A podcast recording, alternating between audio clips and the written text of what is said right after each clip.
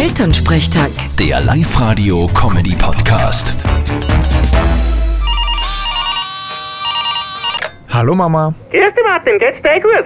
Fralli, was gibt's? Du, stimmt es, dass bei euch gestern in der Früh erzählt haben, dass Landwirte die Berufsgruppe sind, die den meisten Sex haben? Das ist richtig. Das hat eine Studie in Großbritannien ergeben. Aha, das ist interessant.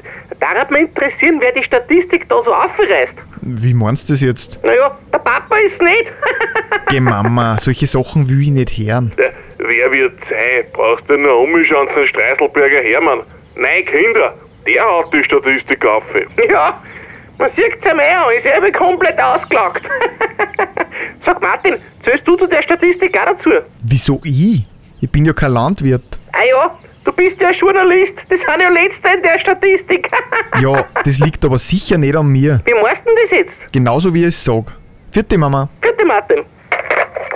Elternsprechtag. Der Live-Radio-Comedy-Podcast.